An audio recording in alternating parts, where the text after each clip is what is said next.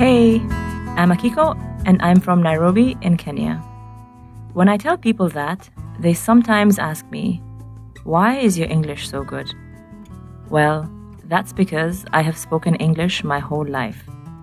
Kenya was a British colony from 1895 to 1963. After Kenya won its independence, the British left, but their language stayed. Today, Kenya has two official languages English and Swahili. Maybe you didn't know that about Kenya, but you probably know about our wildlife. We have giraffes, cheetahs, lions, elephants, zebras, and crocodiles. Everything you can see on a safari. But we also have more common animals. In fact, most Kenyans have more contact with animals like cows, goats, and chickens. For example, at school, I learned the theory behind castrating a bull. Thank God it wasn't a practical exam. Today, my story is about a different common animal the chicken. When I was 12 years old, my grandmother, Nyanya in Swahili, gave my family a Christmas gift a chicken.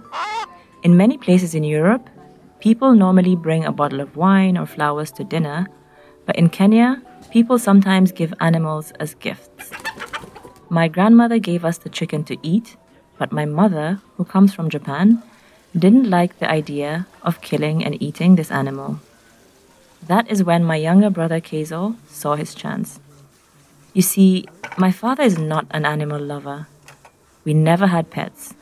Keizo really wanted one, but my father said no.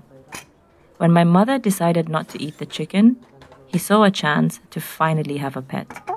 He immediately fell in love with the chicken and named him Pichang.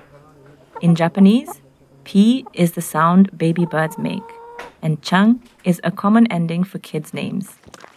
Every morning, Keizo woke up to feed Pichang, and after school, he came home to see his new friend. It was a little strange, but also pretty cute.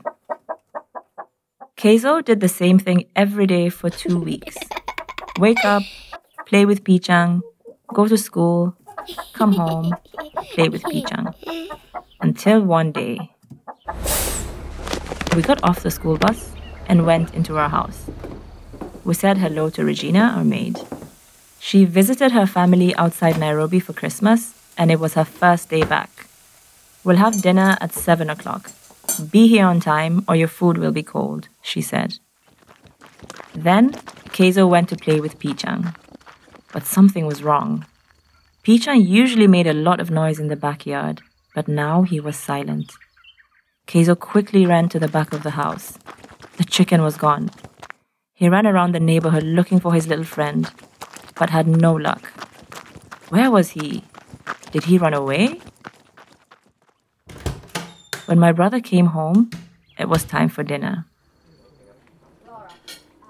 We sat down at the table, and Keizo nervously asked us, Has anyone seen Pichang? At that moment, Regina came in with our dinner. We smelled the meal and suddenly realized what happened to Pichang. Keizo started crying. Can you guess what our meal was? Chicken casserole.